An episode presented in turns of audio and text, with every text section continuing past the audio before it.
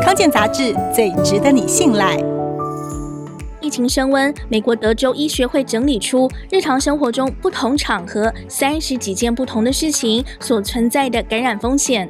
而且还很清楚地把这些事情的风险分成一到九级，级别越高，感染风险越高。从分类等级和活动内容来看，人数越多的群聚地点、环境里是不是通风，是决定感染风险等级的依据。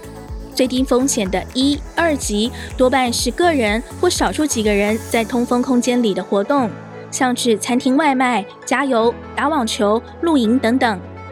中低风险包括超市购物、和人一起散步、跑步、坐在医生候诊室、去图书馆、在市中心逛街、去公园，或是到别人家吃晚饭。